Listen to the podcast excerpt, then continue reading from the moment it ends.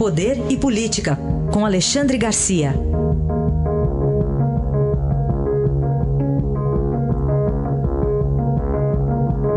Alexandre, bom dia. Bom dia, Raíssa. Bom dia, Carolina.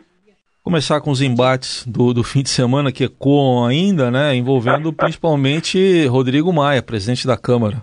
É verdade.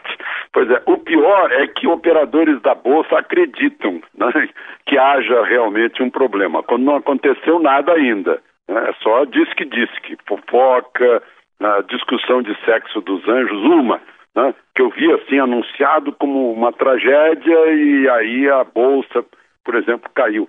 Que o Rodrigo Maia não vai mais articular a reforma da Previdência. Né. Qual é, a, qual é a questão óbvia? É que ele não pode articular a reforma da Previdência. Essa não é a função dele, ele tem que ser neutro, porque ele tem que, ele como presidente da Câmara, tem que ficar isento em relação às diversas correntes contra e a favor a reforma da Previdência, com todas as suas nuances. Ele não é líder de governo. Né? Essa não é a função dele.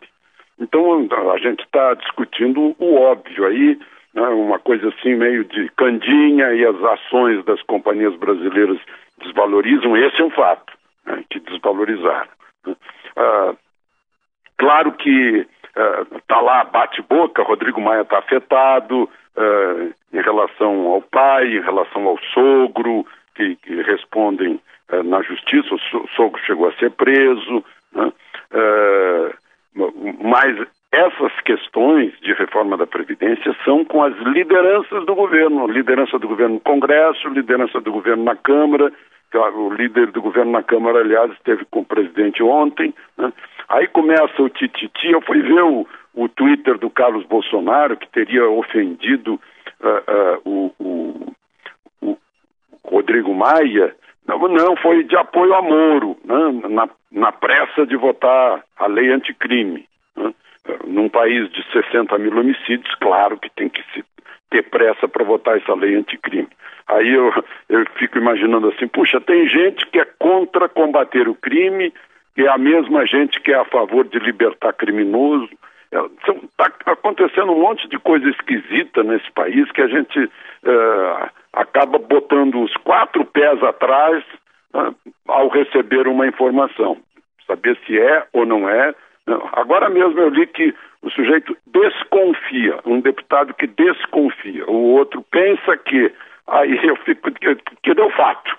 Onde é que está o fato que é a notícia? Não tem, né? Então tá, tá muito difícil nesse, nesse momento aqui, porque o embate real se dá entre os contra e, e a favor. Aí se usa todo tipo de, de instrumento, né? quem quiser acreditar, que acredite. Alexandre, mas, por exemplo, quando o presidente da Câmara, Rodrigo Maia, fala sobre deserto de ideias, né, atribuindo ao governo, ou ainda fala que não dá para governar pelo Twitter, alguma coisa assim, não deixa de ser um ataque direto ao, ao, presidente. Agora, até que ponto isso pode atrapalhar de fato ou não o andamento da reforma da Previdência lá no Congresso? Pois é, e essa é a pergunta que está sem resposta. Uhum. Isso vai atrapalhar? Ele pode afetar a agenda, ele pode dizer, não, não vai mais tramitar. Né? É, a gente sabe que antes da viagem para o Chile, os dois presidentes, o da Câmara e o da República, se reuniram lá na casa do presidente da Câmara para falar sobre a tramitação. Né? E ainda não se tem resultado disso, porque as coisas estão indo devagar. Então, vai devagar, sai a reforma da Previdência, ficamos sem Previdência? Essa é uma pergunta que ainda está sem resposta. E amanhã, de qualquer forma, tem um confronto, ou pelo menos um, uma agenda importante, que é a, a, própria presença do ministro né, da Economia, Paulo Guedes, lá na, na CCJ. Vamos ver o que também acontece a partir disso. Que, que é um momento importante é. em que ele vai lá para uhum. dirimir dúvidas entre os 66 integrantes da comissão. Vamos falar também sobre os índios empresários, Alexandre?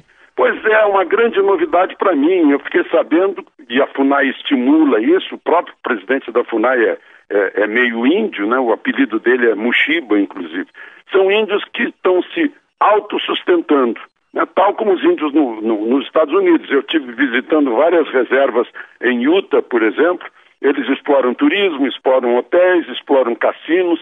É um deserto, eles não têm como explorar a terra. Mas aqui no Brasil estão explorando também a terra. Vejam só, os, os paresi, né, no, em, em Mato Grosso, plantaram quase 9 mil hectares de soja, 300 hectares de arroz, quase 8 mil hectares de milho, 6 mil hectares de feijão, 1.400 hectares de girassol, 500 hectares de milho branco, e isso só dá 1,7% da reserva total deles. Faturaram na última safra um milhão de reais e estão explorando o turismo numa área que é cheia de rios e cachoeiras. Os caiapó, lá do cacique Raoni, estão comercializando diretamente a castanha e, e lá no, no, Baixo Xingu. No Rio Marié, né, no, fica nos municípios de São Gabriel da Cachoeira, Barcelos, Santa Isabel do Rio Negro, estão fazendo, tão, botaram uma empresa de turismo e de pesca esportiva. Dos 5 mil visitantes eh, no último ano, 2.500 foram americanos, que estão pagando 5.500 dólares por semana para pescar tucunaré. O, o, no sul do Amazonas, os tenharim marmelos, no Baixo Purus, os, a, a Purinã estão explorando o turismo e o manejo do pirarucu para produzir, inclusive, carne né, e, e, e, e, vender essa carne nos, nos, mercados consumidores do Brasil. Então, são índios que não estão lá parados para serem simplesmente tutelados, são índios entrando na sociedade brasileira e ganhando dinheiro com isso. Né? Ah, o, o problema é que o Ministério Público já gritou né? E há outros também que costumam ser tutores de índios que estão enciumados com essa libertação de, de muitas dessas etnias. Alexandre, para fechar aqui do noticiário internacional, de um lado temos aí o Donald Trump ainda preocupado com a Venezuela, mais livre de uma investigação envolvendo conluio com a Rússia, mas russos chegando à Venezuela, né? Pois é, passamos dois anos ouvindo essa história de que Trump uh, foi ajudado pelos russos para se eleger. Agora aparece lá o relatório de, de, um tempo enorme de investigação dizendo que Trump não tem nada a ver com isso e os russos não têm nada a ver com a eleição de Trump. Aí eu, eu vejo a notícia da chegada de dois aviões uh, com 100 soldados, um general e material bélico e fico pensando, né?